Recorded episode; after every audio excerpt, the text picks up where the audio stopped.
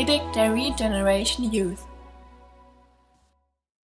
Aber das ist toll, dass wir heute so eine Willkommensfeier haben, dass wir ein paar neue Leute willkommen heißen können und dass wir es nachher noch ein bisschen was Bundes haben und jetzt auch vom, vom Inhalt her nochmal eine Pause machen und was so eine Predigt außer der Reihe machen. Ähm, und ich habe länger überlegt, was ich so für ein Thema machen soll, weil ich, ja, ist normalerweise unsere gute Tradition, dass wir die Willkommensparty immer wieder so nutzen, um ähm, Vision und DNA anzusprechen. Das heißt, um nochmal klarzumachen, wer wir als Jugend so eigentlich sind, wie wir uns verstehen und wo wir hinwollen. Ähm, vielleicht auch so ein bisschen drüber nachzudenken, wo stehen wir jetzt und, und, wie kommen wir da gemeinsam hin. Und das sind für uns auch voll die wichtigen Punkte, aber wir haben halt erst so eine Serie gemacht, wo es um unsere DNA ging. Wir haben ähm, uns mit dem Thema Lieben, Lehren, Leben beschäftigt. Die Sachen könnt ihr euch gerne nochmal auf der Homepage anhören. Das wäre echt gut, wenn, wenn wir da einfach das so als gemeinsame Vision haben. Ja. Ähm, genau, und deswegen habe ich mir gedacht, ist es für heute Abend mal gut, wenn ich so ein bisschen was aus meiner persönlichen Geschichte mit Gott erzähle. Und zwar könnt ihr gerne Psalm 78 aufschlagen. Da steht ein Vers der uns auch als Jugendarbeit ähm, logischerweise, wie ihr gleich sehen werdet, am, am Herzen liegt, der uns wichtig ist. Es ist immer gut, wenn ihr eure Bibel am Start habt und auch was, ein Heft zum, zum Aufschreiben oder so. Psalm 78, Vers 4. Wir wollen diese Wahrheiten unseren Kindern nicht vorenthalten, sondern der nächsten Generation von den wunderbaren Taten des Herrn erzählen von seiner Macht und den großen Wundern, die er vollbrachte. Das ist eine Sache, die wir hier erleben, dass wir nach und nach von Gottes Wort verändert werden. Unterschätze nicht den Einfluss, den Gottes Wort auf dich hat. Du wirst es merken, ob du über einen längeren Zeitraum, vielleicht ein Jahr oder zwei Jahre, dich Gottes Wort ausgesetzt hast oder nicht. Das bringt einfach Frucht davor in deinem Leben.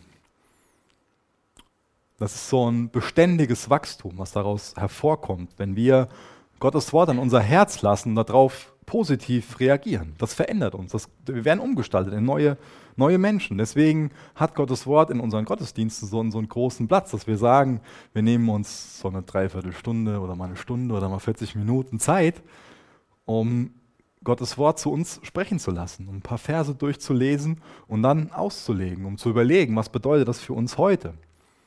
Aber ich glaube, dass das, was in Psalm 78 beschrieben wird, diese großen, wunderbaren Taten Gottes, dass es nicht nur darauf zu beziehen ist, was Gott damals mit dem Volk Israel gemacht hat, sondern ich glaube, dass wir uns auch gegenseitig damit ermutigen sollen, was Gott momentan in unserem Leben tut oder schon überhaupt in unserem Leben so getan hat. Die Apostelgeschichte hat wie viele Kapitel? Weiß das jemand von euch? 28. Christoph. Du kannst mal an den Teamkreisschrank gehen. Ich glaube, die haben da so eine Box drin. Da kannst du mal gucken, ob da. Die Apostelgeschichte, da geht es ja ganz viel darum, ähm, ja, um die Geburtsstunde der Gemeinde. Es geht darum, wie die ersten Christen so gelebt haben, wie die ersten Gemeinden gegründet wurden. Und man liest einfach viel davon, was Gott Wunderbares getan hat. Und die Frage, die ich mir stelle, hat die Apostelgeschichte wirklich nur 28 Kapitel oder wollen wir nicht noch ein 29. schreiben? Die Frage, die ich heute stellen will, ist, welche Geschichte willst du mit deinem Leben schreiben? Willst du mit deinem Leben die Apostelgeschichte weiterschreiben? Also eine Geschichte schreiben, wo du nicht dir selbst ein Denkmal baust, sondern wo du ein Leben lebst mit Gott und wo du Teil von Gottes Geschichte bist. Und die andere Frage, das ist natürlich nicht nur individuell zu sehen, sondern wie sieht das mit uns als Jugend aus? Wir wollen ja nicht nur ein sozialer Club sein und ein paar nette Spiele zusammen machen. Da gibt es viel, viel bessere Angebote irgendwo da draußen, wo es nicht um geistliche Themen geht, sondern um irgendwie Spaß zu haben. Ja, natürlich soll der hier auch Spaß haben, aber wir treffen uns in erster Linie darum, weil Jesus im Mittelpunkt steht und weil wir was Geistliches wollen. Und deswegen wollen wir als Jugend Apostelgeschichte 29 schreiben. Das ist für mich ein herausfordernder Gedanke, wo ich immer wieder hin zurückkomme und ich sage, Gott, hier bin ich, fang was mit meinem Leben an, mach was. Red in mein Leben hinein und, und gebrauch mich und, und hilf mir, dass, dass da Geschwister an, an, meiner Seite sind, dass ich an, an ihrer Seite bin und dass wir gemeinsam Apostelgeschichte 29 schreiben. Lass das doch unser Gebet werden.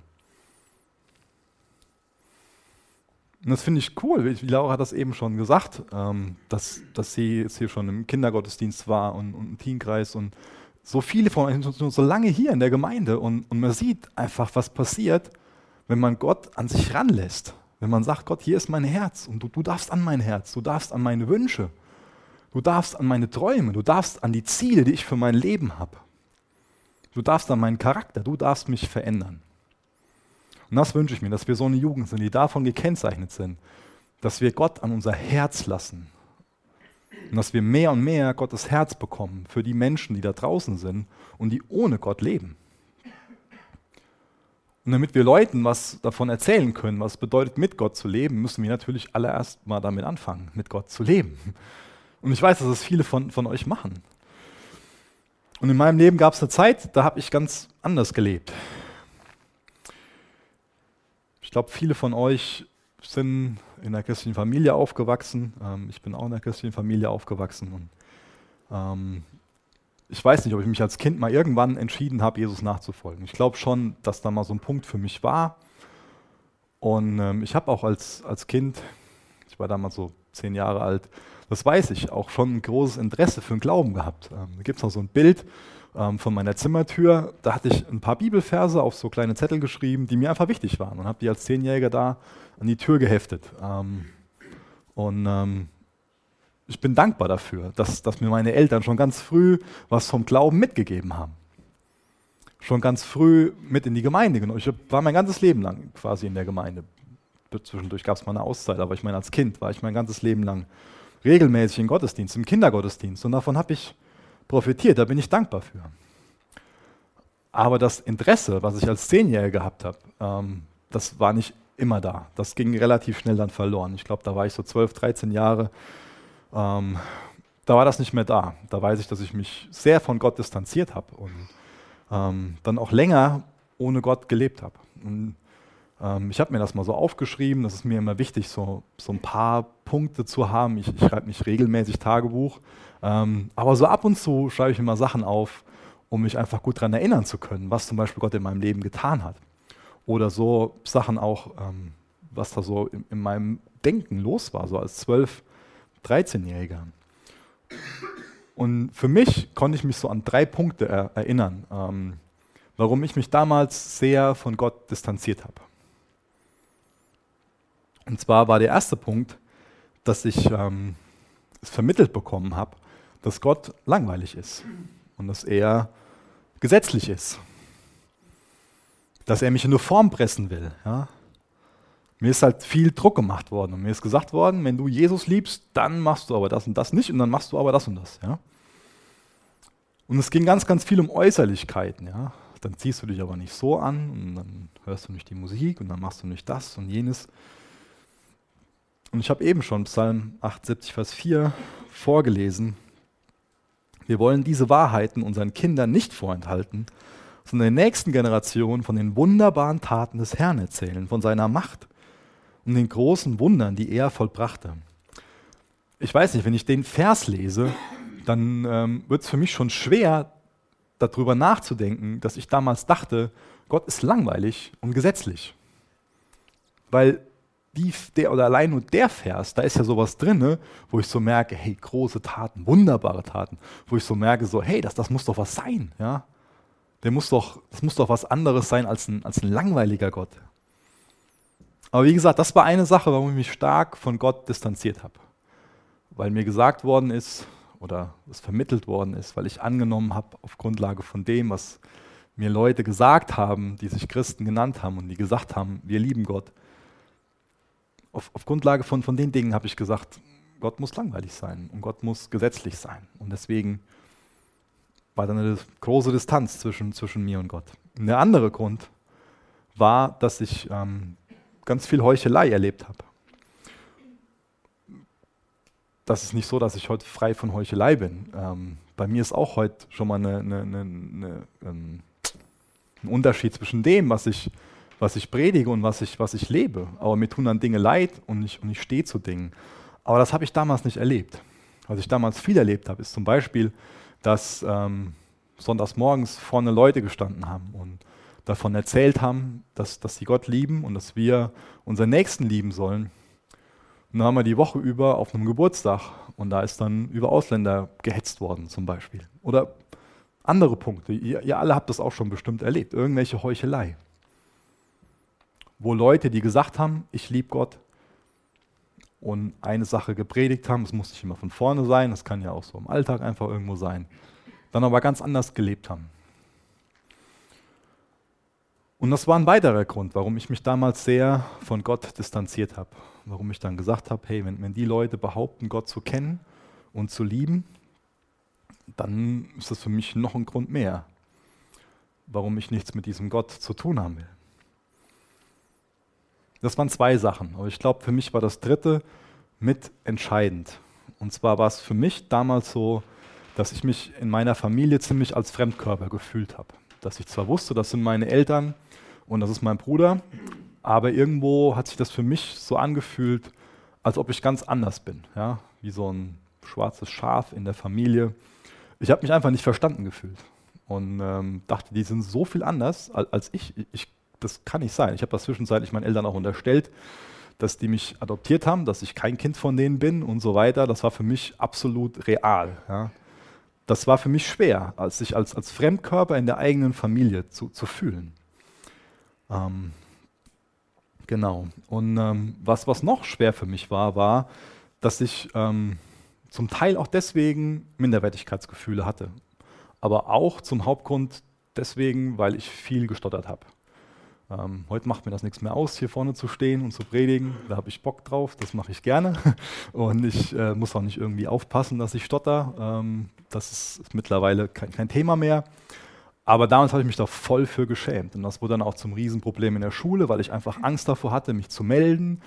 Oder wenn ich drangenommen worden bin, ähm, dann hängt man und die Leute in der Klasse, die gucken komisch so.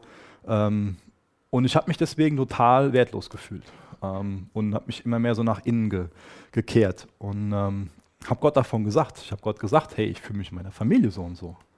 Ändere das.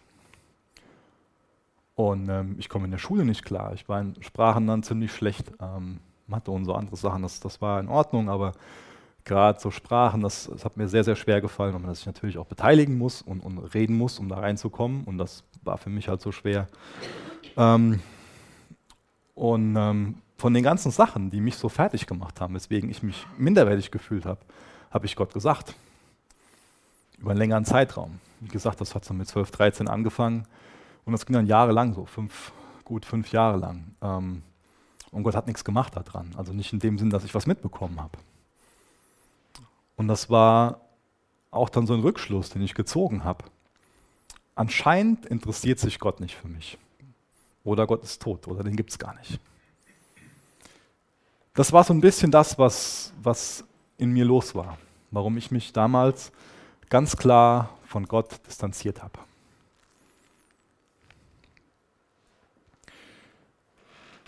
Aber da hat sich was dran geändert, sonst würde ich ja wahrscheinlich nicht so regelmäßig hier vorne stehen und, und euch aus der Bibel erzählen. Ja? Und zwar hat sich da was geändert dran, ähm, so mit 18,5 Jahren. Da hat sich für mich da sehr, sehr viel dran geändert. Und es war nicht so, dass ich irgendwie angefangen habe, nach Gott zu suchen und ihn gefunden habe, sondern für mich war es echt so, dass Gott in mein Leben eingegriffen hat. Ich kann das nicht anders beschreiben als einfach ein Wirken vom Heiligen Geist. Und ich weiß, dass da Leute für, für gebetet haben, dass das passiert. Und ähm, was für mich damals einfach passiert ist, ähm, ist, dass ich nach, nach längerer Zeit, ich weiß nicht wie lange, es muss sehr lange gewesen sein, mich nochmal in mein Zimmer gesetzt habe und Bibel gelesen habe. Ähm, und ich weiß gar nicht, was ich damals gelesen habe, aber ähm, ich war damals an einem Punkt, wo ich gemerkt habe, ich habe jetzt über einen längeren Zeitraum versucht, ah, wie soll ich das formulieren? Also ich habe Gott ausgeklammert. Ich habe ihm gesagt, ich gib's nicht und habe den auch links liegen lassen, gedanklich nicht mehr beachtet und habe einfach so gelebt wie viele andere Jugendliche, ja, fürs Wochenende. Und dann da viel Party machen, viel, viel Alkohol. Ähm, und habe mir versucht, einfach für, ja, durch, durch, durch andere Sachen einfach Aufmerksamkeit zu, zu holen ja? und, und für, für Anerkennung zu, zu sorgen. Und ich glaube, das war so die Summe von dem, wo ich dafür gelebt habe. Ich glaube, ich war da gar nicht, gar nicht der Michael, weil das war auch so ein Punkt mit 18,5 Jahren, wo ich mich gefragt habe, wer bin ich eigentlich? Weil ich habe viel mehr für das gelebt, was, was andere über mich denken sollten. Ja? Für mich war vieles in meinem Leben damals einfach nur ein Schrei nach Liebe, ein Schrei nach Anerkennung, einfach nur wahrgenommen werden. Ja? Ich habe das eben erklärt. Man fühlt sich als, oder ich habe mich da als Fremdkörper meiner Familie gefühlt, habe mich nicht verstanden gefühlt. Und vieles, was ich da gelebt habe, war einfach nur ein Schrei danach, ich will verstanden werden, ich will wahrgenommen werden, ich will geliebt werden, ich will einfach Respekt bekommen, Anerkennung. Ich will einfach nur dass mich Leute lieben, so wie ich bin, einfach den, den, den Micha. Ja? Und das habe ich damals nicht, nicht gefühlt. Ähm, ich glaube schon, dass es meine Eltern, dass die das gemacht haben, aber das ist nicht bei mir angekommen. Und was Gott da in meinem Leben getan hat, da mit 18,5 Jahren, war, dass er mir einfach, ähm, das war nicht so, dass ich da Stimmen gehört habe oder sowas, also in, in lauter Form, aber es waren viele Gedanken, wo ich einfach wusste, das ist, das ist der Geist, der an dir arbeitet, wo er mir einfach viele Fragen gestellt hat. Wie gesagt, ich saß da in meinem Zimmer mit 18,5 Jahren die Bibel offen und gelesen und habe mich einfach dann gefragt, wie sieht das jetzt aus, ohne Gott zu leben? Ist es nicht doch so, dass es, dass es Gott gibt? Und kann es vielleicht sein, dass du einfach ja, falsche, falsche Vorstellungen über Gott hast? Und ich muss für mich einfach anerkennen, dass ich dadurch, dass ich nur für mich gelebt habe, und nur Anerkennung wollte.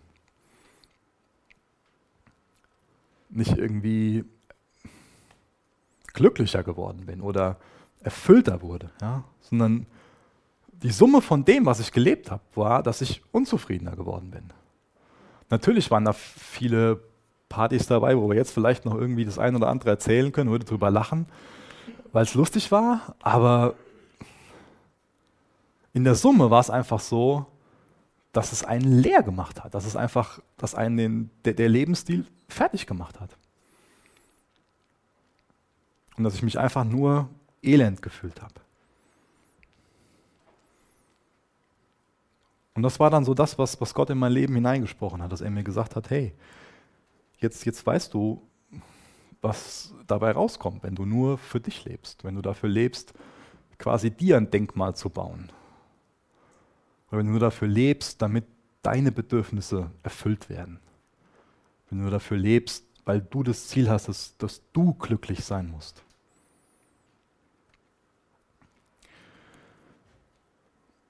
Und ein ganz wichtiger Vers für mich damals ist Johannes 6, Vers 68 geworden. Und zwar steht da, Simon Petrus antwortete, Herr, zu wem sollten wir gehen? Herr, zu wem sollten wir gehen? Nur du hast Worte, die ewiges Leben schenken. Das habe ich da für mich erfahren. Mir haben viele Leute um mich herum gesagt, hey, du kannst nur ein erfülltes Leben leben, wenn du eine Beziehung zu Jesus hast und du musst gerettet werden. Und das war für mich dieser Punkt. Mit 18,5 Jahren bei mir in meinem Jugendzimmer die Bibel aufgeschlagen, nach langer Zeit gelesen wo mir Gott die, die Punkte klar gemacht hat. Und wo ich eine Entscheidung getroffen habe und gesagt habe, und ich will Jesus nachfolgen.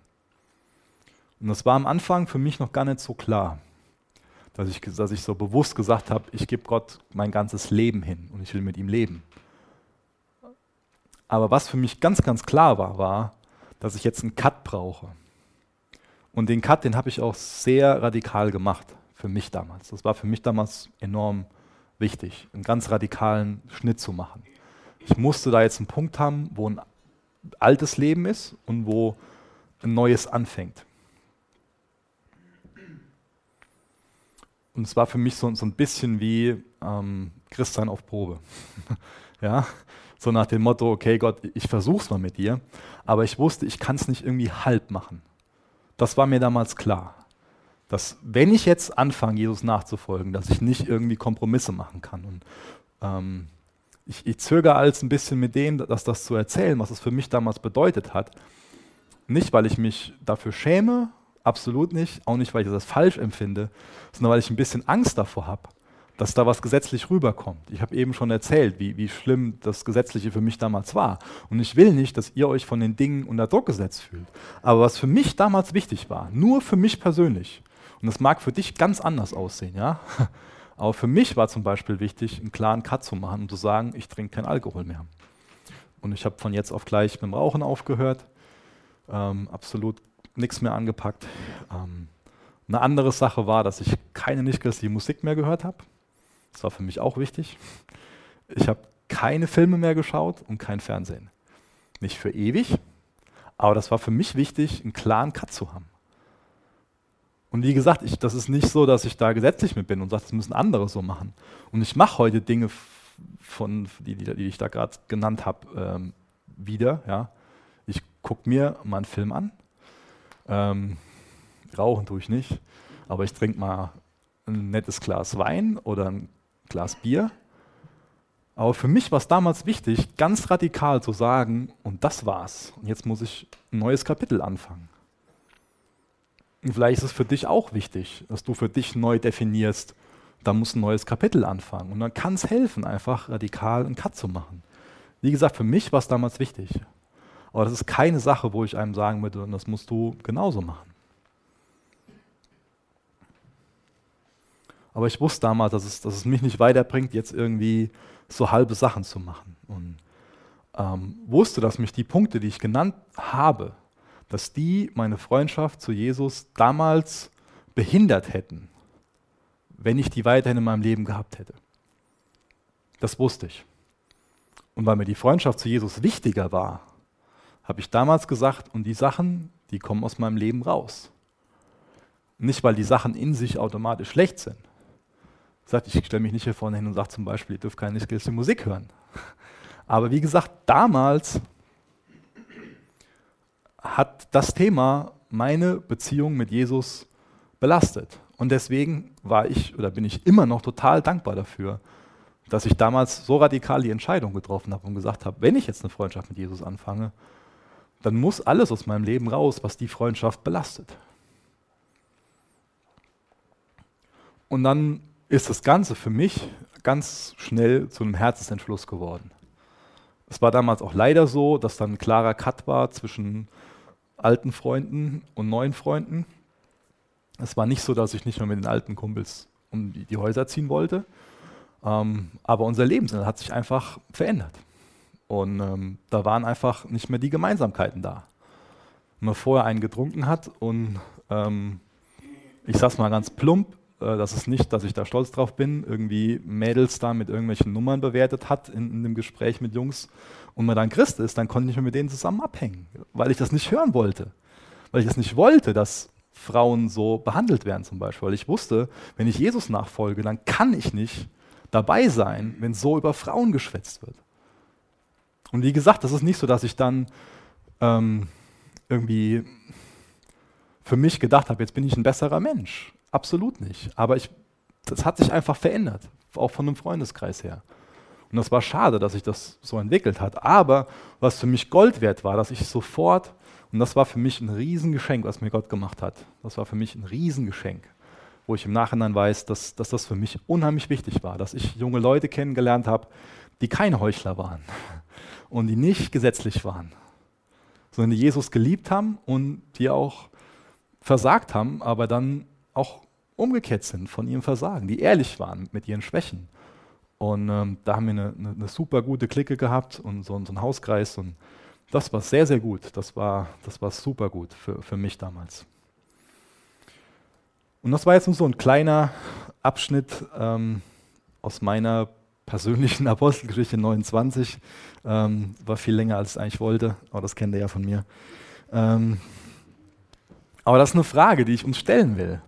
Was für eine Geschichte wollen wir mit unserem Leben schreiben? Ich habe das eben schon mal benannt. Apostelgeschichte 29. Für was lebst du? Für was willst du deine, deine Jugendzeit nutzen? Mich haben damals als junger Christ ein paar Zitate ziemlich umgehauen und deswegen lese ich die nochmal vor, in der Hoffnung, dass sie auch irgendwen von euch umhauen. ähm, ich weiß, dass ich die schon mal öfter gebraucht habe, aber ähm, mir tun sie immer wieder gut, deswegen lese ich die nochmal vor. Und zwar ist das erste Zitat von einem, der heißt William MacDonald. Ist das mein Glas? Danke. Also, dieser William MacDonald, der hat geschrieben oder folgendes Bild gemalt. Wenn das flüssige Metall aus dem Hochofen fließt, kann es in irgendeine Form gegossen werden. Bald kühlt es ab. Es wird hart und behält dann hartnäckig die Form, in die es gegossen wurde. Kein Hammerschlag vermag sie mehr zu verändern. Wenn junge Leute sehen könnten, welche Möglichkeiten ihnen ihre Jugend bietet und gleichzeitig das Endergebnis, das von ihrer Wahl abhängt, so klar sehen, wie sie es eines Tages sehen werden, dann würden nur wenige ihr Leben vergeuden. Finde ich, ist ein starkes Bild. Natürlich bin ich dankbar für die ein oder andere Erfahrung, die ich auch in der Zeit gemacht habe, wo ich nichts mit Gott am Hut hatte. Aber ich weiß, dass mein Leben heute noch anders aussehen könnte, wenn ich mich damals von ihm in seine Form hätte gießen lassen, in, in seinen Charakter hinein.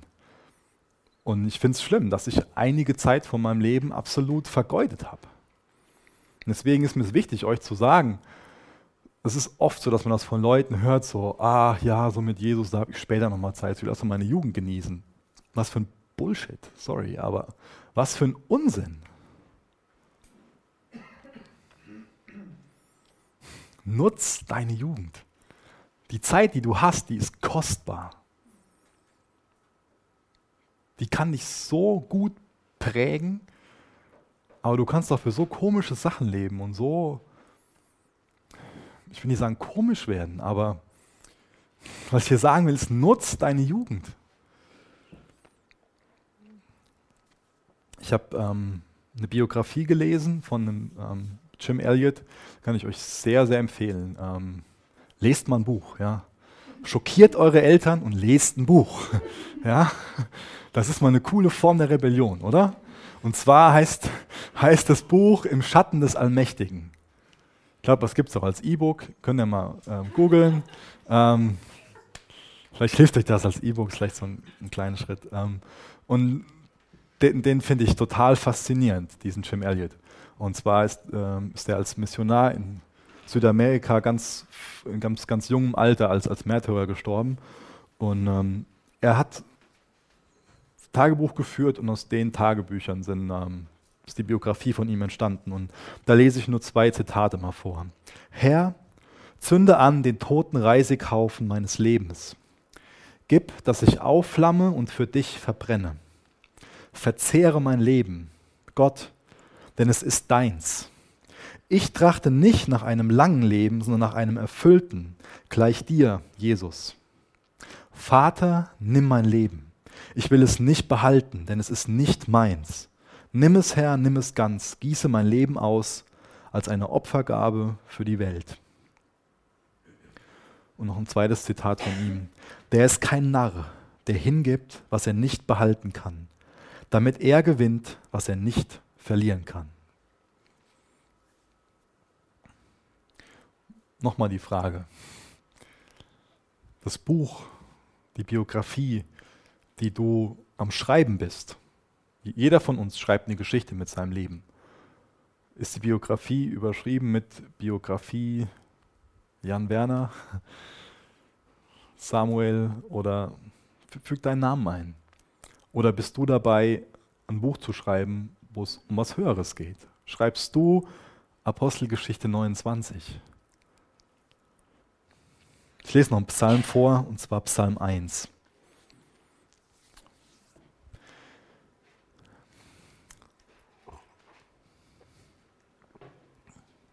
Glücklich ist der Mensch, der nicht auf den Rat der Gottlosen hört, der sich am Leben der Sünder kein Beispiel nimmt und sich nicht mit Spöttern abgibt. Voller Freude tut er den Willen des Herrn und denkt über sein Gesetz Tag und Nacht nach. Er ist wie ein Baum, der am Flussufer wurzelt und Jahr für Jahr reiche Frucht trägt. Seine Blätter welken nicht und alles, was er tut, gelingt ihm. Ganz anders aber ergeht es den gottlosen Menschen. Sie sind wie Spreu, die der Wind verweht.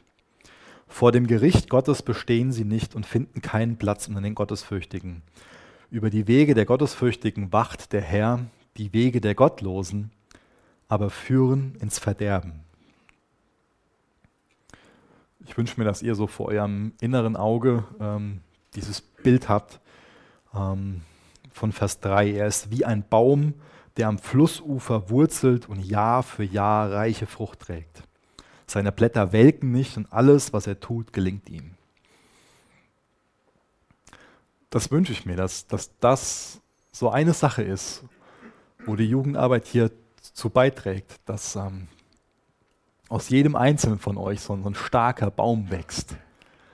Das wünschen wir uns, dass wir Jugendlichen dabei helfen, zum Beispiel ja, seelisch gesund zu, zu sein und, und zu werden.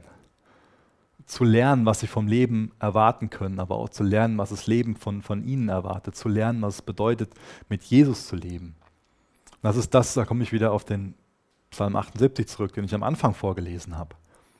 Wir wollen nicht nur darauf aufmerksam machen, dass es Gott gibt, dass er real ist, sondern wir wollen darauf aufmerksam machen, dass dieser Gott wunderbar ist und uns in seine Geschichte mit einbeziehen will. Und das ist die Botschaft, die wir hier weitergeben, das Evangelium. Dass jeder einzelne Mensch von Gott gewertschätzt ist, dass Gott keine Unterschiede zwischen Menschen macht, sondern für jeden Einzelnen da ist. Dass der Vater seinen Sohn für jeden Einzelnen am Kreuz geopfert hat. Und dass allein der Glaube an dieses Opfer rettet und uns die Tür zu einem völlig neuen Leben aufstößt. Zu einem Leben in der Nachfolge Jesu, wo wir uns entscheiden, wir leben nicht mehr für uns, sondern wir, wir gehen einfach her und sagen, Jesus, hier, hier sind wir. Fang was an mit mir. Ich gebe dir Zugang zu meinem Herzen. Ich mache dir die Tür zu meinem Herzen auf. Du sollst meinen Charakter prägen. Du sollst die Ziele prägen, die ich habe. Und das tut so gut, diese Freundschaft mit Jesus zu leben. Ich habe das eben beschrieben, wie ich versucht habe, von, von Menschen Anerkennung zu bekommen und gar nicht mehr wusste, wer ich selbst bin.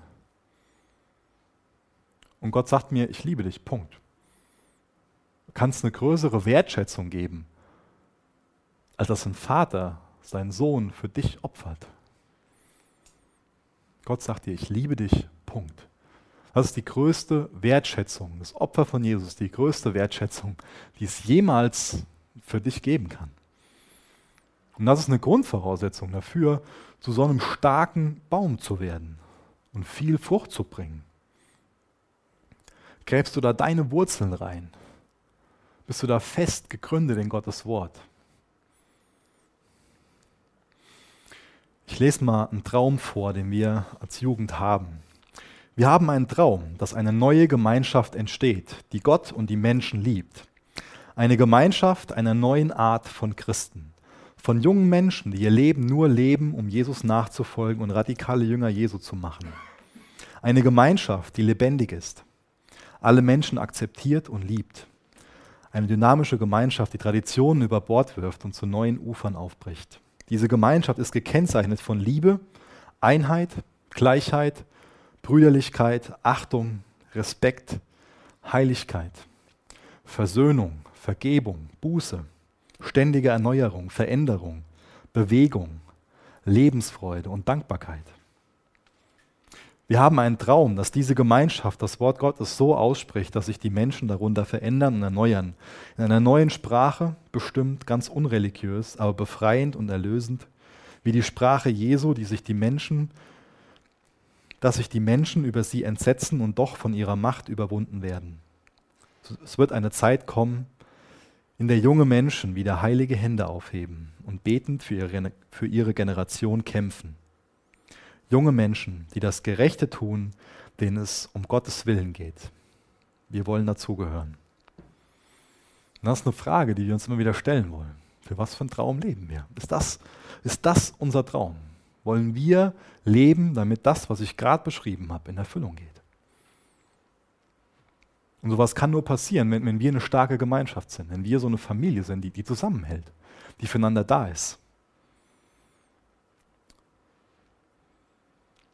1. Korinther 13, Vers 3. Wenn wir das alles ohne Liebe tun, nützt es uns nichts. Und Johannes 13, Vers 35.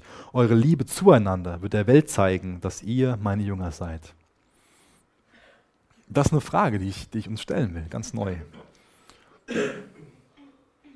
Und da will ich nicht wissen, was du über die andere Person denkst, wie das mit ihr aussieht, sondern da geht es nur um, um dich, der anderen Person gegenüber und Gott gegenüber. Wie sieht es aus mit unserer Liebe? Liebst du Jesus? Liebst du deinen Nächsten? Das ist das Fundament für das alles, was da passieren kann. Die Liebe ist da das Wichtigste. Und das wünschen wir uns, dass wir so eine Gemeinschaft sind, die sich darin ermutigt, Gott mit ganzem Herzen zu lieben, mit ganzer Kraft, mit ganzer Seele, mit einem ganzen Denken und einander zu lieben. Darum soll es gehen. Jesus, wenn wir uns darüber Gedanken machen, dann erkennen wir, dass wir dich brauchen. Und Jesus, wir laden dich ein, ganz neu zu kommen und ein Werk in unserem Leben zu tun. Jesus, ich bin dir so dankbar dafür, dass du in mein Leben eingegriffen hast. Nicht nur damals mit 18,5 Jahren, sondern auch danach noch und mich herausgefordert hast und mich gefragt hast, Micha, liebst du mich noch? Jesus, wir wollen dich lieben. Wirk einfach durch deinen Geist ganz neu in unser Leben und in uns als Jugend. Erneuer unsere Liebe zu dir und erneuer auch unsere Liebe zueinander. Jesus, wir wollen in der Liebe wachsen. In Jesu Namen. Amen für das Anhören der Predigt. Weitere Informationen findest du unter www.regenerationyouth.de.